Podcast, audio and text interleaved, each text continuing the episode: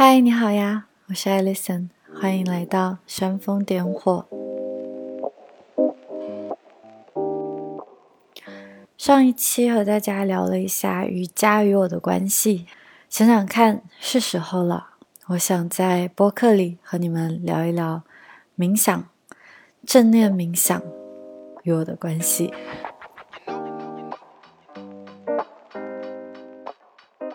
播客的自我觉醒系列开始，我们去聊无常、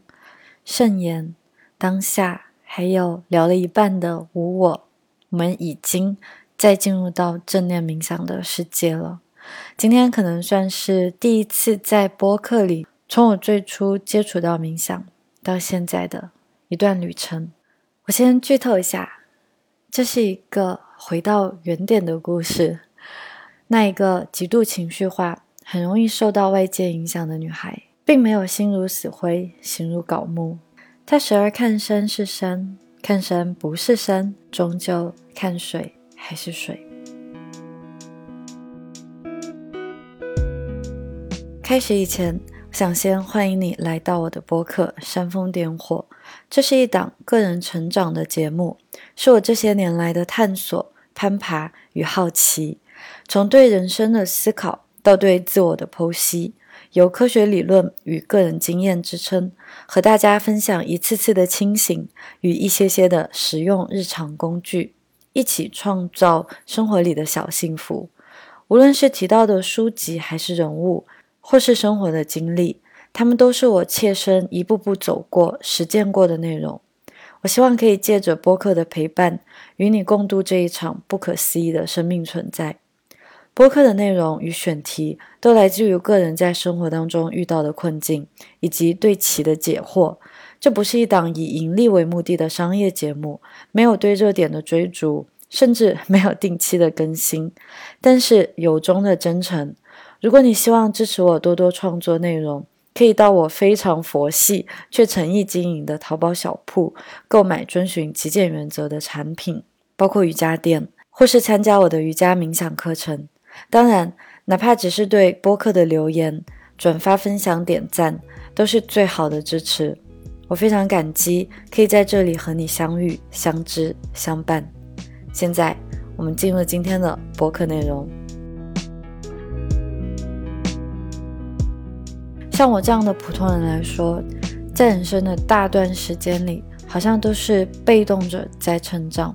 被时间、被社会、被我自己的期望。推着前行，直到二十七岁的时候，生活分崩离析。我找到了当时写下的一篇小文章，它的名字叫《婚后焦虑症》。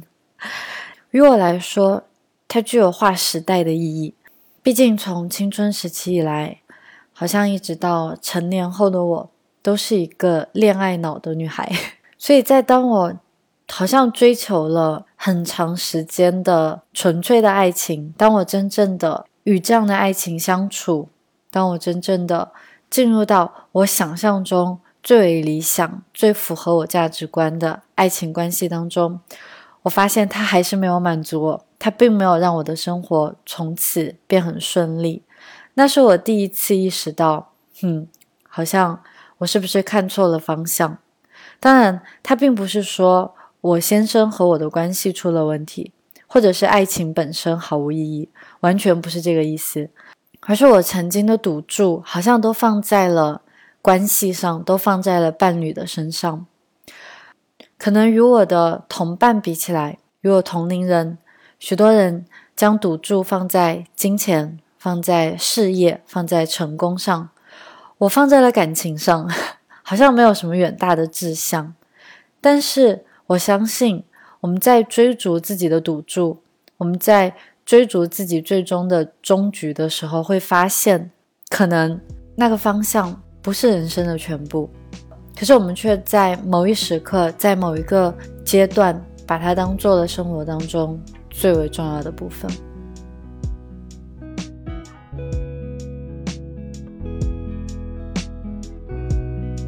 我是这样写的。婚礼结束后的第三周，我在初秋的一个晚上惊醒过来，汗水浸湿了床单，浑身上下都黏腻无比，不知为何，眼泪就情不自禁地掉了下来。这是我第一次真正感到了内心深处的不安与莫名的恐惧。这时，我们其实结婚已经超过一年以上了，婚礼本身是没有什么问题的。那一天我们玩得也很开心。可是突然，在婚礼结束几周，回到平静的欧洲生活的时候，我第一次可以远观这一切的时候，心里只有涌动的不安与慌乱。你看这样子的描述，当我们听过了在播客当中聊到的多巴胺，我知道你还是会难过那一期。我现在可以很清晰的看见自己，好想拍拍他的肩膀，好想告诉他。你现在 因为经历了一场多巴胺的剧烈上升，因为一场欢庆的婚礼，它就像是一个盛大的派对。当这个派对结束以后，我们的多巴胺它不仅会回到零点，它还会怎么样？它会跌到负数去，对不对？所以，当我们经历了这种非常大的快乐、非常大的兴奋与激动心情之后，是不可避免的会走入低潮的。可是年纪尚轻的自己是完全不明白的。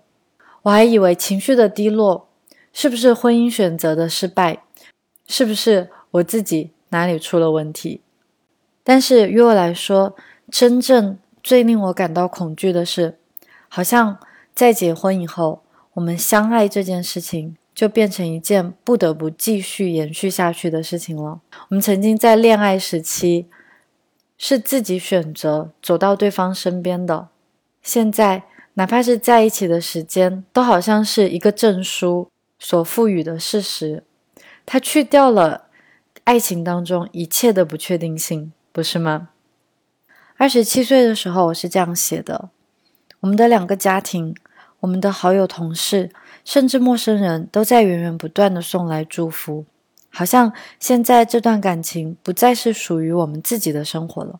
如果我们哪里做的不好，如果我们有一天，成长为两个不同的人，我们不仅仅会让自己失望，让对方痛苦，我们还会让所有见证过这段感情的人疑惑，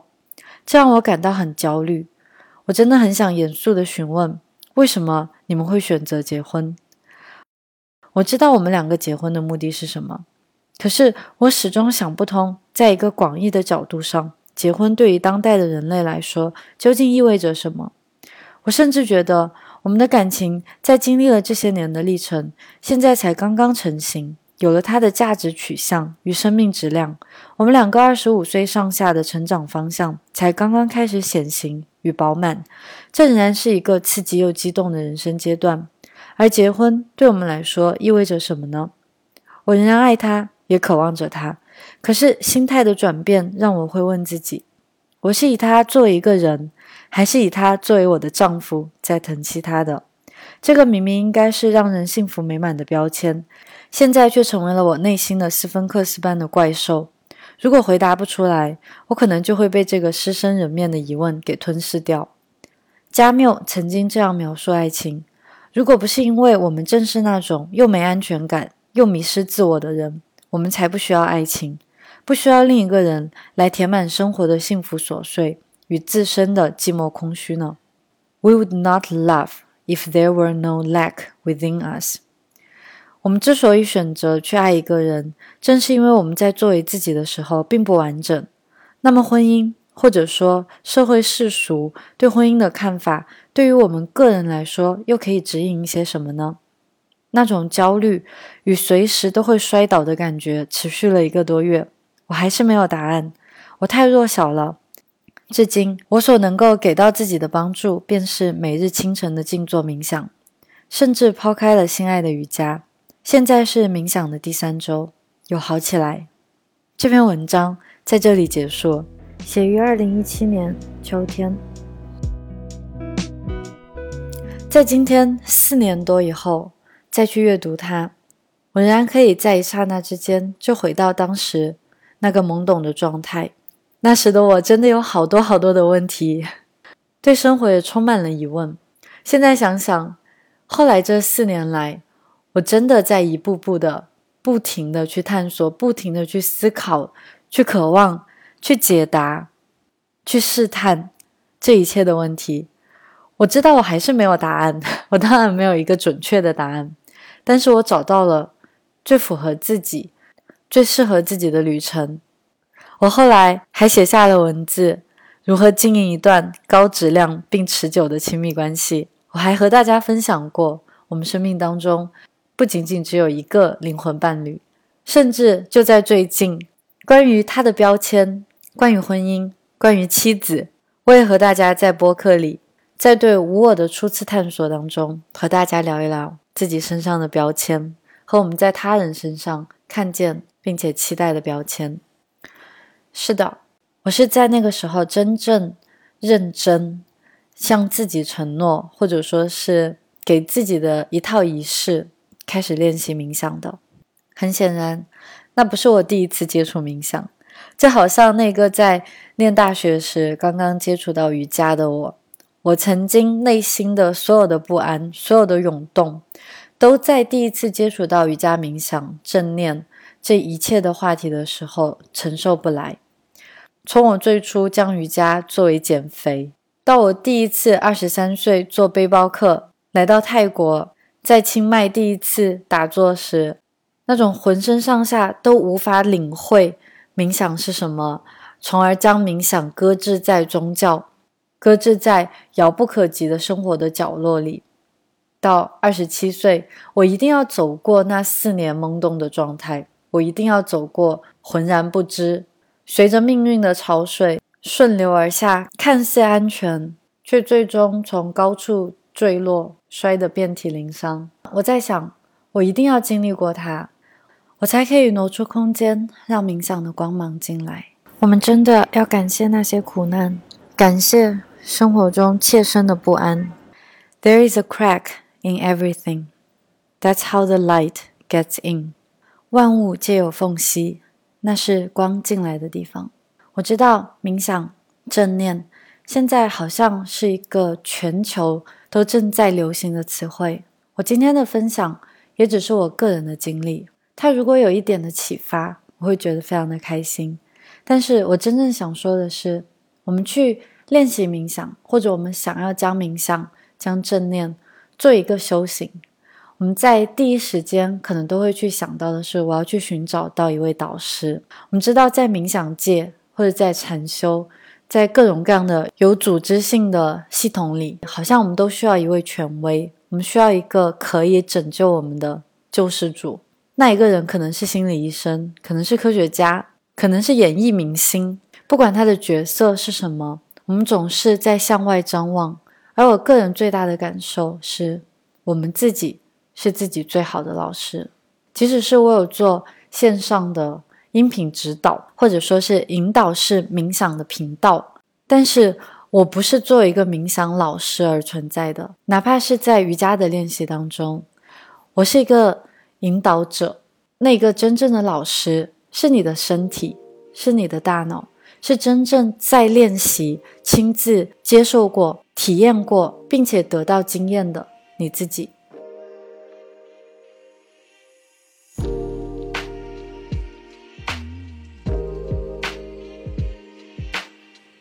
关于冥想，我在此前的播客和大家聊过，活在当下，包括自我觉醒系列的那种无为的感受、巅峰体验的感受。我在这两天翻目录的时候，也发现，在播客最初第四期有聊到书籍《卖掉法拉利的高僧》，和第八期《Radical Acceptance》，呃，以及第九期解读书籍《剑术与禅心》。包括第二十五期《给受不了心灵鸡汤的人的幸福指南》的 Antidote，也是一本全书的解读。它们其实都是冥想的一部分。如果有兴趣的话，也可以结合起来。我虽然说这是第一次来梳理我的冥想经历，可是它是它真的是一个在我生活中无法回避过去的话题。二零一七年秋天开始时，德国就正式进入了为期半年的冬季气候。也是在那时，我首次尝试连续数月练习冥想、瑜伽、写字、阅读，并随着时间的推进，第一次感受到觉察情绪的超能力。于我个人来说，这是一段苏醒的时光，是我终于醒过来，积极的参与生活，而不是被动的等待生活的新开始。我至此也非常感谢那段冬天阴沉晨光下昏昏欲睡、尝试冥想的自己。闭上眼睛与自己大脑相处的那些时间，让我终于睁开了眼。从此，我将是醒着的。这其实就是我的环保极简品牌醒 Awake 的来源。小时候总是看见武侠剧里的僧人打坐冥想，这种仙气缭绕的不食烟火气息，好像注定是只存在于远方的仪式。二十三岁时，我在泰国独自旅行，第一晚在曼谷住进的青年旅社里，有一对来自挪威的情侣，也是从他们口中我第一次听说 meditation retreat 的存在。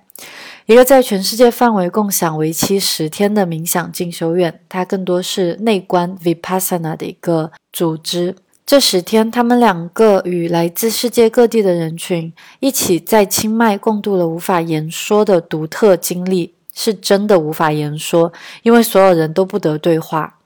所以，虽然身边时时刻刻都有与你分享时间的同伴，但是固然这整段旅程你只能与自己相处。我到现在都还记得男孩对我说他冥想十天后的感受。他说：“我感到全身上下激流勇进的血液循环，好像每一个细胞都醒过来了一样。”当时的我虽然兴趣满满，但是在他们的引导下，简单尝试了五分钟的样子，我就很不耐烦的放弃了，而且中间还不停的笑场。我还安慰自己说：“反正那种感觉肯定是夸张的精神臆想，我想不出来，也不需要。”就这样，在后青春二十五岁左右的时代，继续该吃吃，该哭哭，该笑笑，打打闹闹的就把生活轻易的又度过了一阵。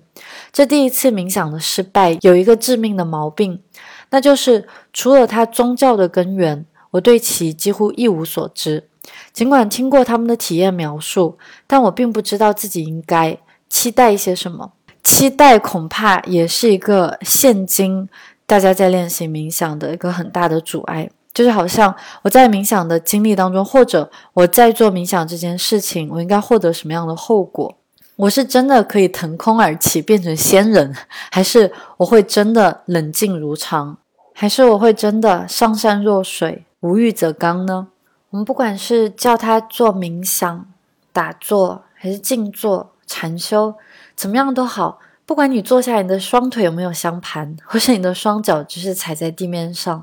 哪怕只有一分钟，安静的去看看自己大脑在发生什么，于我来说，这就是一种正念的力量。至少对于我来说，那是我第一次真正进行与大脑最深层次的对话。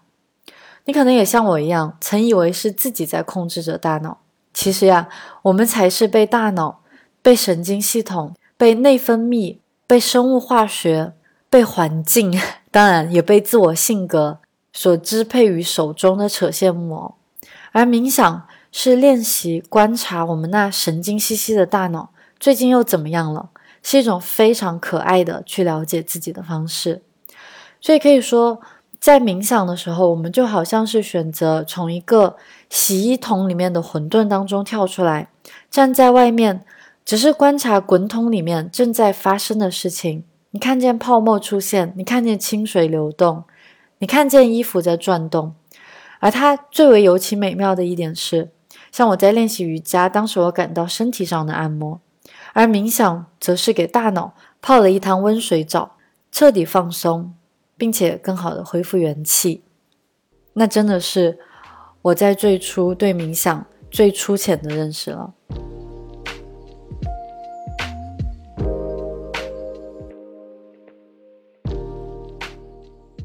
我和大家分享过，在练习瑜伽体式鸽子式时所体会到的一种观察到自己的状态。那是我第一次真正的做到，因为好像总是听过嘛，就会你要跳出来观察一下你现在的身体的状态、你的情绪的反应。那是我人生当中第一次，好像真的是变成第三人称、第三者的角度去看见我自己想要放弃的念头会出现。它最有趣的是和冥想结合了起来。所谓观察，是指我仿佛看见了自己想要放弃的念头的产生，我看见了还没有逃跑的自己，我体察到了浑身上下都想要挣脱的信号，就好像是体内神经元的连接，在那一刹那间，电光火石般的闪耀都能够被捕捉到一样，生产出一种我无法道明的。天下无敌之感，当然这有点夸张，但是其实就是一个喊暂停的力量，就是我不再被他拖着走，不再被大脑里面出现的情绪，哦，好难受，我要放弃了，我我现在不做了，我要把视频关掉了，或者是我一想吃薯片的时候就去买薯片了，就是好像不停的在被多巴胺这样的神经递质给控制。那事实上，冥想的体验它不如文字表达的那样神奇。如果有机会尝试真实的体验，我们自己对自己的观察的感受，会比任何语言的表达还要壮丽，还要通透，还要清澈。那是我第一次醒过来生活，是我学会有意识的观察自己行为、思绪以及周遭事物，获得自由的起点。是的，它是一个起点，它真的是迈出非常非常小的一步。因为在后来的这四年里，我也发现自己，我看见自己不停的、不停的跌回原地，不停的又回到洗衣机那个滚筒的状态去，被外界影响，被情绪牵着走，然后又在某个时刻学会观察，不再去控制，也不仅仅只是嘴巴上去说我接受，而是真正的平和。真正的不再去做出反应，其实现在这样去表达，就好像是我第一次，我最初在接触到冥想的时候，我去写下那些感受，好像看起来。哇，就是啊，艾丽森都做到这一步了，哇塞，就是你好像就已经很厉害了呀，然后情绪好像也很稳定啊，就是对冥想的理解，对瑜伽都已经很透彻的理解啊。可是理解并不等于真正的实践。我这后来的这些年，仍然在摸爬滚打，仍然步履蹒跚，也是我不停的在和大家分享的各种各样的体验，对吧？它真的是一个无边际的，需要我们持续。去掌握、去练习、去体会，才可以习得的一个原技能。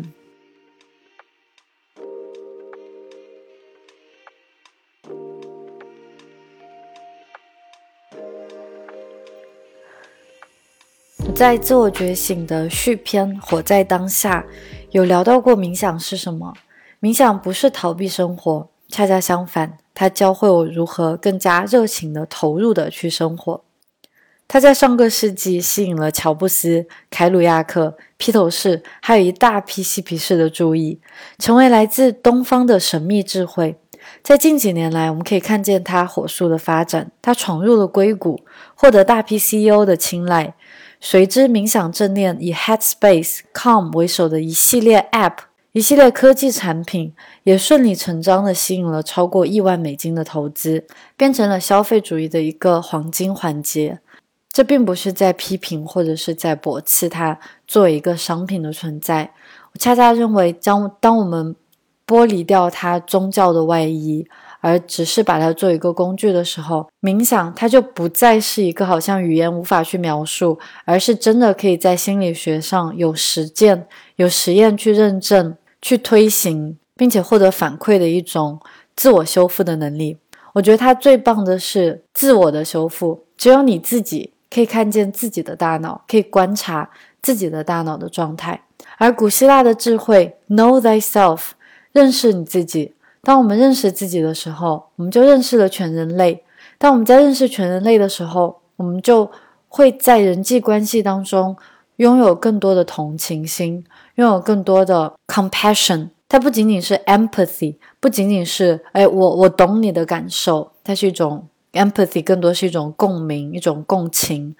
而通过冥想，或者说通过我观察自己，我看见自己的一系列的缺点，当然也有小小的优点。当我看见这一切的时候，我知道它是全人类共享的。那我对人类的行为会拥有一些同情心，而不仅仅是共情。当我们拥有同情心的时候，我发现自己可能真的是第一次，就不再那么充满了敌意去生活。就不再只是好像看见社交网络就觉得它真的是非常邪恶的存在，看见很拜金的人就觉得他们非常的邪恶，看见犯人甚至看见各种这样的罪犯，就只能看见他魔鬼的那一面。但事实上，当我们真正回到作为人、作为一个动物，甚至这样的本性来看的时候，我们会对他拥有更多的同情。而这种同情心，它也不是一种原谅，我们不需要原谅，而是真正的充满了善意。这样听起来好像很俗气，而且好像还有一点滑头，好像诶，我现在就是像特蕾莎嬷嬷一样的一个圣人吗？当然不是这样的，我在中间也各种各样的会迷失方向。可是像甘地、像 Mandela、像 Mother Teresa，他们真的都是极度自律的人，因为他们是最懂得控制自己情绪的人。这是一种真正的强大。不是金钱，不是什么富翁、首富，甚至是顶尖的科学家就可以获得的生命的力量。我在自学冥想的时候，也挖空心思的，就是想知道这个看似苦修的行为，除了磨练我在静坐的耐心以外，究竟有什么奇妙的作用呢？事实是，冥想它本身没有什么奇妙的作用，但是它令人着迷的并不是那个结果，反而是冥想的整个过程。是我在之前跟大家分享过的，人类大脑二十四小时神经连接，不停的在放电，那不停的在连接。科学家把这种自主的噪音称为内在的喧嚣。其实只要通过观察自我、观察自己，你就会发现，其实真的是这样的，对不对？嗯，我每天都在重复我的情绪，重复它是一种惯性，重复我的想法，它是一种舒适圈里面的习惯。而冥想或静坐。就是在神经的连接，在大脑胡思乱想的时候，看见它，逮住它，可能不会逮住它，但是看见它，然后又放它走的一个过程。因为情绪它会降生，它也会消亡。我尝试为它下一个连我这样普通的人也可以瞬间理解的定义，那就是冥想是一种看见大脑的训练。于我来说，我每日的冥想练习。就是对大脑无法停歇的内在喧嚣进行缓存清理。它为什么如此迷人？心理学家米哈里有提出过著名的心流理论，我们也讨论过了。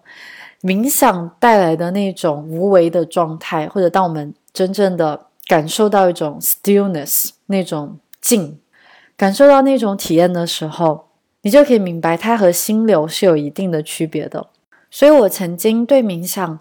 是有一定的误解的。我会认为，好像施瓦辛格的力量训练是一种冥想的体验，或者是村上春树的长跑是一种冥想体验。一丝不苟在峡谷中穿梭的徒手攀岩高手 Alex Honnold 是一种冥想体验。他们其实是一种心流的体验。心流更多是一种活在当下、一种 being present 的状态。但是冥想或是与大脑的相处，它可以带来的空间。会更广阔一些。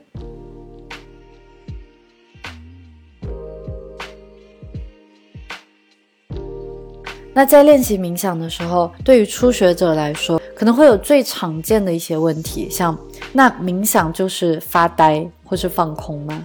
或者说我坐下来冥想的时候，脑袋里面的思绪更多了，胡思乱想的更多了。他们都是冥想的过程，也是对冥想的一系列的误会。发呆的时候，我们是完全陷入了神经信号的化学作用，我们不停的去追逐大脑中的信息，它的思绪，陷入一种意识流的思考，甚至可以完全说是被大脑牵着鼻子走的。而冥想的时候，你可以观察到意识的出现、消失，变成旁观者；而坐下来冥想时，反而觉得自己思绪更多，或是非常的浮躁，没有办法耐心。就认为自己不适合冥想，这个就是我本人。我在最初冥想的时候，真的会，我刚开始会设二十分钟的闹钟，然后就坐在那里，我就以为自己在冥想了。可是真的就是不停的在胡思乱想，就这样持续了一阵子之后，我给自己下了一个定义，是我可能这个性格本身就不适合冥想，这是天大的误会，真的。其实正是在观察到意识的出现。消失，变成旁观者。如果是一个有经验的冥想者，会发现自己将拥有越来越多的主观能动性，去驯服常常像疯了一样狂奔中的大脑。其实可以这样说，在坐下来冥想的时光里，我们所遇到的一切困难，我们所以为的。自己没有成功冥想的这一切的障碍，他们就是冥想本身。我们会亲眼看见自己的不耐心、自己的恐惧、焦虑、不安、惶恐，甚至是一系列的欲望，或者是没有留给自己释放情绪的空间，而忘记了和自己相处的时间时，在冥想过程中流下的眼泪，他们都是冥想的一部分，他们正是你在冥想时的必修课。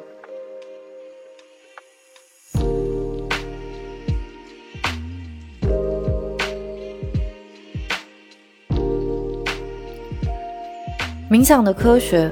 无论是在临床心理治疗、哈佛大学幸福课，还是积极心理学奠基人塞利格曼那里，你都可以找到他们对冥想的研究与支持。事实上，光是凭借每天短短五分钟冥想，就可以训练耐心这一点，就足以值得我们所有人去尝试。但是，科学家还是更愿意通过实验数据来向我们说明冥想的科学性。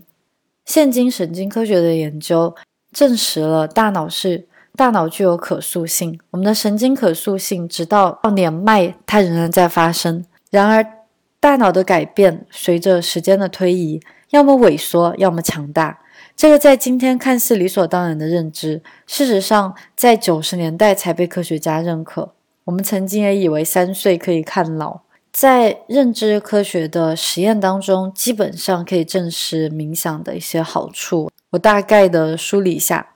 它可以让大脑中快乐的相关部分变得活跃，令人更常感到幸福。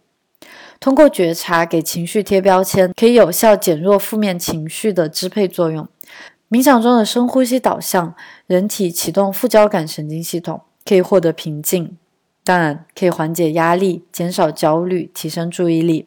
冥想可以令大脑前额叶灰质增厚，长期冥想者拥有更多的自控力。不得不说的是，正念冥想的科学研究仍然与大脑认知科学一样处于萌芽期。未来我们一定还会看到更多的证伪与证实。它就好像是我们在健身或者在做瑜伽，再去练习到身体的时候，冥想是一种可以练习到大脑的工具，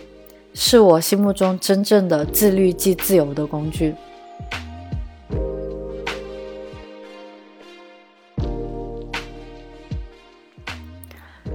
那么，就我个人的经验，想和大家聊一聊如何进行冥想，还有一些比较普遍的疑问。首先，冥想可以自行练习吗？如果是因为情绪或者生活中的一些不满意，在日常的状态下加入冥想做一个练习，我认为每个人都可以自己去尝试的。但是如果真的是一些比较深层的心理上的一些障碍，这种情况下，我会更加建议的去寻找专业的帮助。虽然说心理医生或者说是心理学，它作为一门科学本身还有非常非常多的漏洞，但是在感觉到极度的无助的状态的时候，通过心理医生的帮助，可以让我们更顺利、更有节奏的回到一种自我掌控的状态上来。我最近有读一本临床心理学家的书。也是在学习多巴胺的过程当中搜集到的材料，名字叫《Dopamine Nation》，作者 Anna Lemke 是斯坦福大学神经病理学家、行为科学教授。他在书里非常详细的和大家分享了他作为心理医生的一些观察。真正能够走上自愈、能够走上治愈，甚至被治愈、被疗愈的过程的一些个体，大多。其实都来自于他们发现自我拥有掌控力，而不再是把自己作为一个受害者，作为外界环境或者甚至是自己可能生理基础上面的一些缺陷的受害者，而是当我们运用一定的认知治疗方式，因为他的研究方向更多是成瘾性的，你知道多巴胺嘛？他是从多巴胺的角度来看，是一些沉迷于物质病人的。档案的角度来说明的，不管是抑郁、躁郁，还是极度的无助，恰恰是通过自行的去实践、自行的去尝试之后，才是最好的走上自我疗愈的道路的。所以，我认为对于普通人来说，可能像我曾经也会在博客或者在文章里面会说到，哎，我可能在二十七岁的时候进入抑郁的状态。我一般会说抑郁的状态，我并不想说是真正的抑郁症，因为首先会对真正的抑郁症患者可能会有一些不公平，因为好像是，哎，为什么他可以自愈，我不能自愈吗？抑郁症来袭的强度，还有它的生理机制，在很多时候可能真的是没有办法自己可以走出来的。一是我认为我自己很幸运，二是可能我真的没有跌到可能符合教科书式的那种的谷底，但是对于我来说是一段非常黑暗也非常震撼的一段经历吧。总而言之，我认为冥想是可以自行去尝试的。但是它不可以取代心理治疗，所以我们当然是要根据自我的状态，我们要首先剖析自己的状态，去理解自己现在在一个什么样的方位，在以什么样的角度去对待生活，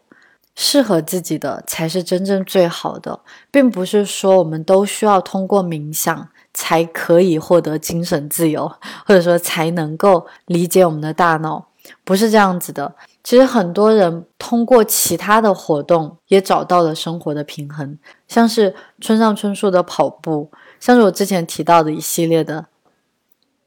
但是如果你是有意有兴趣想要尝试冥想的话，我认为我们个人是可以独自练习的。冥想有许多方法。在我看来，打个引号最有效啊！你看我们在做任何事情都要去想到一个效率，它的功效是怎么样，我可以得到什么样的回报。当然，这个不是捷径，而是可能我自己摸索下来的一些心得吧。我会认为，在最初期。最好是被引导式的去冥想，因为现在在市面上，在 B 站、在 YouTube、在各种各样的频道可以搜到非常非常多的冥想音频。甚至如果你是在喜马拉雅听我的播客，你会发现我还有一档已经好像没有再更新的频道是 Alison 冥想，那些就是一些简短型的，可能五分钟到十分钟的。冥想的初体验，去寻找适合你的音频。我不认为所有人都要来跟着我冥想，我觉得声音非常的重要，就是找到你习惯的表达方式，不叫习惯吧，就是你可能比较接受的表达方式，还有适合你的音频。在这样子的阶段，可能在前六个月，就通过五分钟、十分钟的样子，去寻找到这些非常大量的免费的视频，去练习一下技巧，去熟悉一下技巧，也熟悉起来。真正坐下来的那短暂的光阴，可能在六个月，有一些人当然会很快就进入状态，但是在六个月以后，就会开始建议，可能可以开始自行的尝试短时间的练习，可能十五分钟、二十分钟。那当然到最后，我们的目标也不能叫目标吧，就可能它也会自然而然的发生，就好像现在我好像。不再那么去依赖一个音频，但是在很长很长时间里，我都是 Headspace 的会员。就是其实，因为对我来说，Andy 就是 Headspace 的创始人之一，他的声音、他的表达方式，还有包括他自己的经历，都是我觉得我可以去理解，然后同时我很愿意被他引导的一个状态。所以我在很长时间都是通过他的音频去引导的，可能有两年吧。然后到最后的完全自行的练习，在自行的练习的时候，就现在我可能应该算是进入到一个瓶颈期，因为我在尽量的抛弃掉任何的技巧，只是与大脑相处，给它自由，就没有对抗。这个说起来好像很简单，但是其实真正的实践起来很需要时机。我有时候可以完全进入一种 stillness 的状态，可以四十五分钟、一个小时，但是在大多数时候，在前二十分钟都非常的焦躁，而且都可能在盼望着时间的结束，这些都很正常。我我很理解他。我在跟着音频的练习，学习了大量的技巧，但是 Headspace 有一点贵啊，它好像都是一年都是一百多美金的一个订阅形式吧。所以其实我自己有做了一系列的，这个听起来又像广告了，但是也不是我第一次跟大家说了，有需要的可以去看一下。就是我自己有一套全套的冥想的音频小程序，从最基础的数息法、呼吸法、点名法、觉察、反思、身体扫描、可视化冥想、爱意冥想，甚至还有吃饭、行走、唱诵、音乐等等各种各样的冥想的技巧。以及到最后陪伴着大家达到自主练习，这个是我自己的内容，而且未来也会。不停的去更新，像最近会更新到一些 Yoga Nidra，其实是瑜伽的大休息术，也是现在神经科学非常火热的一个话题，就是非睡眠深度放松 （Non-Sleep Deep Relaxation），觉得很搞笑。他们科学家给它取的名字是 NSDR，其实就是一种放松的形式。可以看到，我们现代人的生活真的需要非常非常多的放松的辅助。这样子的引导式的练习都可以在我的订阅频道当中去找到。真正的目的是给那些适合我的音频、适合我的方式的小伙伴，有一个完完全全只是练习冥想的一个地盘吧，可能是你自己的大脑中的一块净土。那如果是想要自己去练习的话，其实有一些很基础的方法的，我可以跟大家分享一下。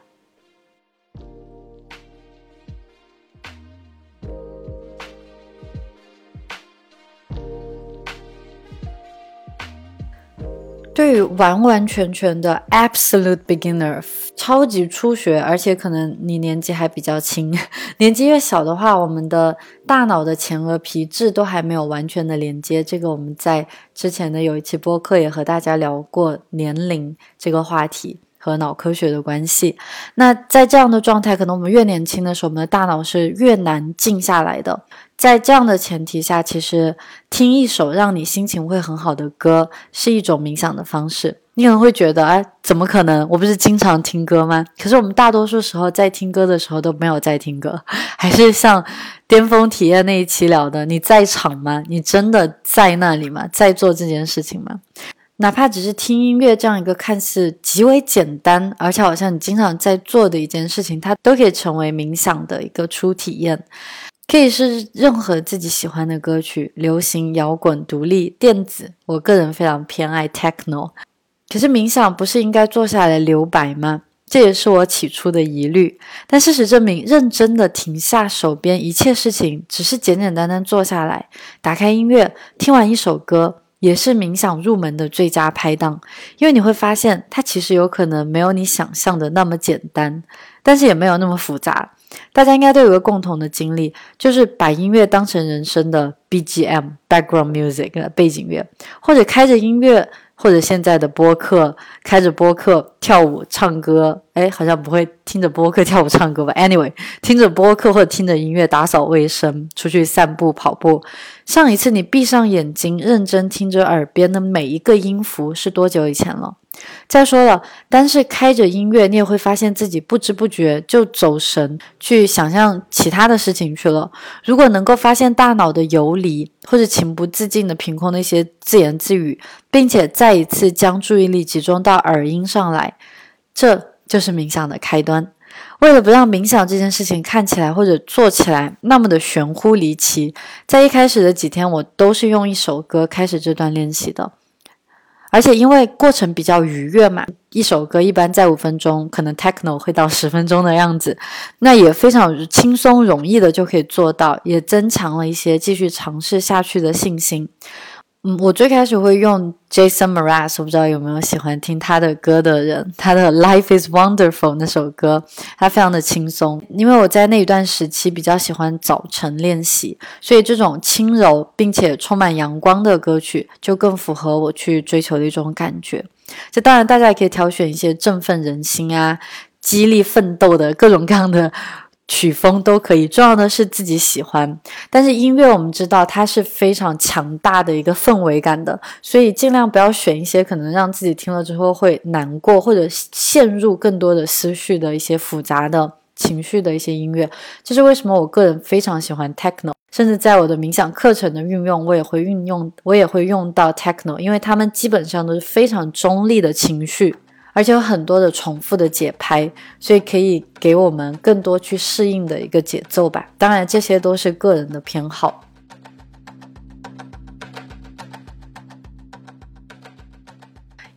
音乐作为入门的方法非常好，但是如果长期借助音乐去转移注意力，并非是去找到冥想感受的方法，所以只是作为初期尝试一下，适可而止。就好像我在网络上也录制一些瑜伽的课程，有些在最初总是会有人去留言说：“哎呀，干巴巴的，就只有你的讲解，中间还有很多空白，为什么不配一点背景音乐之类的？”其实我自己最初在练习冥想，呃，在练习瑜伽的时候，我也跟着各样各种各样的老师、各种各样的视频有尝试过。那些拥有背景音的瑜伽视频，不是说他们不好，而是这个背景音它其实也是一种转移注意力的方式。对于我来说，这个不是我追求的。我现在正在做瑜伽，我个人希望的是我的呼吸和我身体的连接，而不是好像要借助外力让我支撑在这个体式一样。所以我的瑜伽课程应该是百分之九十以上都是只有我的声音和留白，那些留白都是留给每一个和我一起练习的人的自我的体验，你独自的感受。那么可以发现，作为音通过音乐，它是一种非常基础，嗯，但是可能不适合长期使用的一种入门的方法。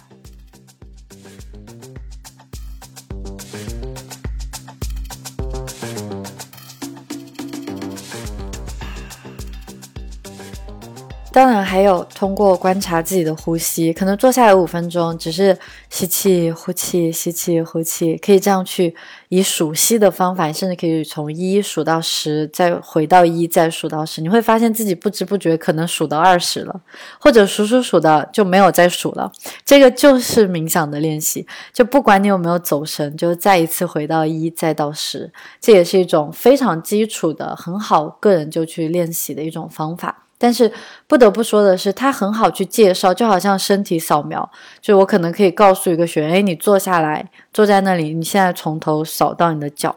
可能大多数人都扫不完，或者是根本就不知道应该怎么样去进行。所以这些冥想的技巧我们可以去学习，但是最初可以借用一些引导式的音频。那追随着音频的话，可能可以更好的集中，可以更好的回到这个点上，更好的。练习一下注意力，因为我们也常常可以看到一些好像去宣扬冥想的好处，总是会提到它可以帮助学生集中注意力，对不对？这个是我认为它是冥想的一个副产品，它其实并不是冥想真正的目的。但是我们真的进入冥想的状态，其实是一种高度的精神集中的状态。但那种状态不是说我通过，诶，我在看一个很精彩的电影，我在看比赛，或者是我现在正在跑步，或者是我正在开车，可而且是一个比较刺激的赛道之类的。在这样的情况下，你的 laser focus，你非常非常。集中注意力的状态是启动我们的交感神经系统，就是你，你是在一种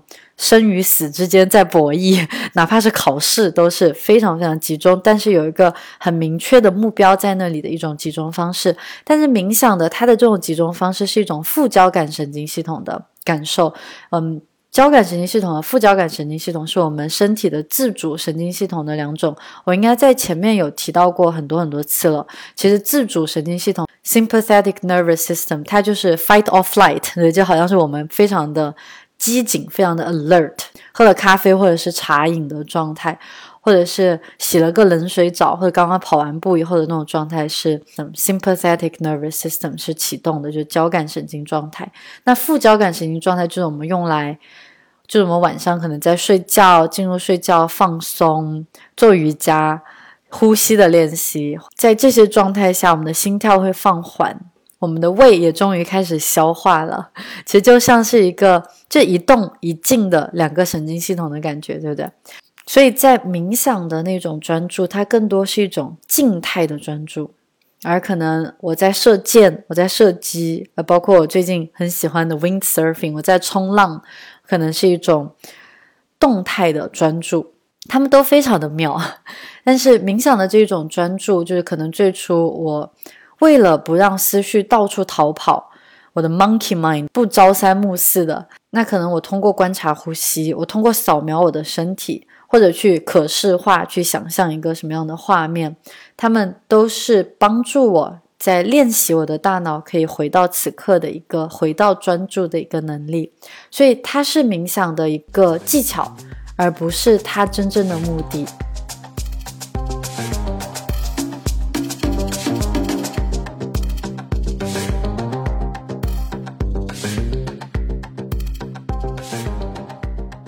我的前一任男友在很年轻的时候就开始进行冥想，因为他心脏不好，所以他可能在十八九岁的时候，再经过几次心脏病的突发，他对人生可能有一些更提前成熟的一些看法。我在跟他交往的时候，他非常喜欢冥想。我到现在都记得，我们在一次在上海时和朋友的 party，他突然觉得城市的繁盛让他感到匮乏。他在半夜拉着我去爬山，我穿着十厘米的高跟鞋，在路边买了一双可能是山寨的，不对，本来就是山寨的的耐克运动鞋。我们两个就坐着绿皮火车从上海到达了江西，是到上饶，我们去爬了三清山。这座山是道教的圣地，所以它好像没有那么的旅游化。我们也为此感到非常的欣慰。在我们爬山的过程中，是指真真的有遇到一些道姑，他们是坐在岩石上在打坐。他就我记得当时的他，就拉着我的手，我们一起趴在一块岩石上。他让我去听岩石的声音，他让我去听自己的心跳，去听自己的呼吸。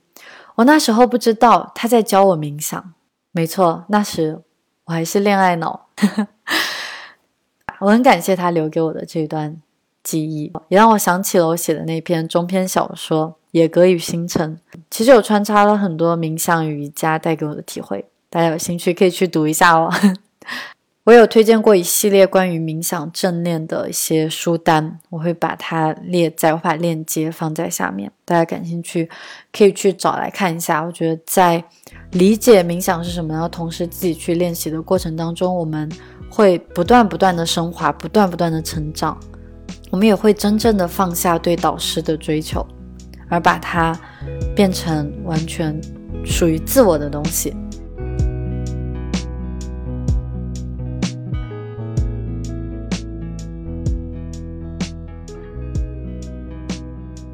这是冥想与我的关系。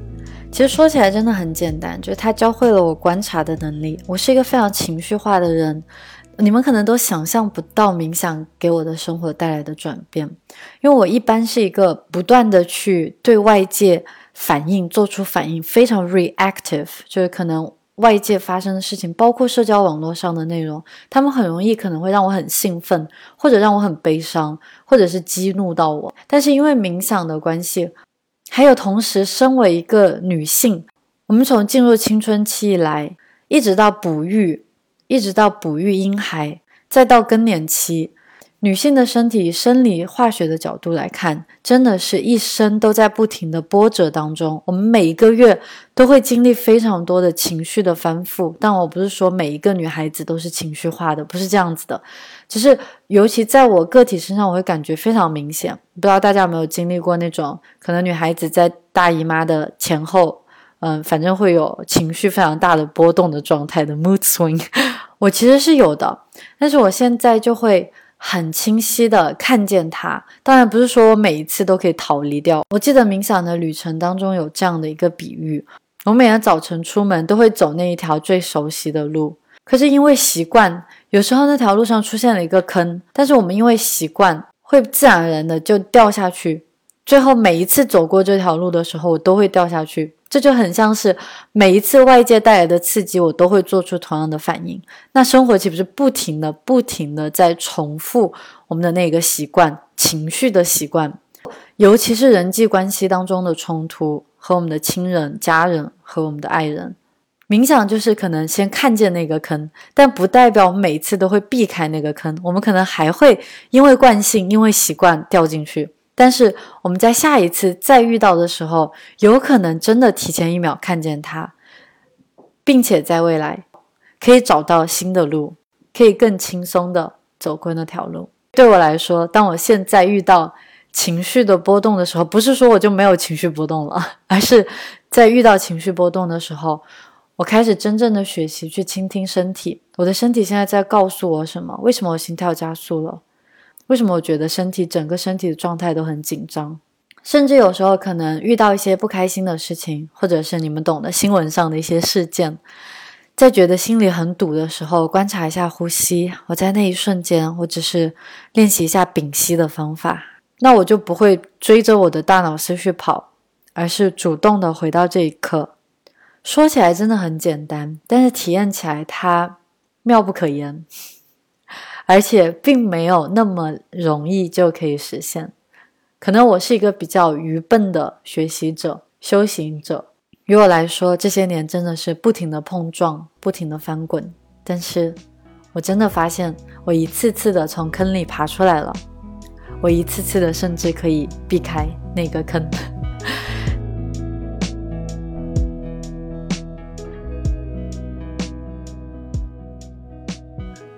醒着生活是冥想带给我的，至少冥想是那一个起点。通过观察自己，让我获得了更多的暖意。更多的光芒，我对世界不再充满敌意，因为我知道，原来所有人都和我一样在经历这一切。我想把我在《野格与星辰》的最后一章送给你。我偏偏喜欢三十多岁的自己，更自由，更坚定，更自知，也更好奇。这一次，我充满了暖意的前行。现在。每当我遇见一个勇敢坚强的人时，我都会向他所经历过的一切苦难致敬。这个世界上没有不经过碰撞就形成的深谷山丘，人也是一样。长大是一种什么感觉？就像看冰融成水。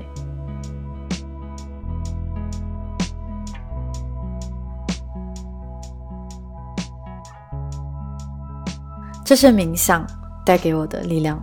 不是什么我在过去把它当做超能力的推崇，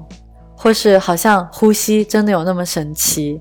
我在冥想一年以后的最大的感受是，这个世界上没有什么事情不是一两个深呼吸就不可以解决的，真的非常的幼稚。但是那是一个过程，是一个旅程。我在未来恐怕还是会对冥想有新的体验，但是这是我现在最想分享给你们的。谢谢你在这里。这是我今天播客的内容，我觉得很有幸可以在这里向你讲述我的冥想经历。不知道你与冥想有没有什么样的故事呢？欢迎留言告诉我。我们下次见哦。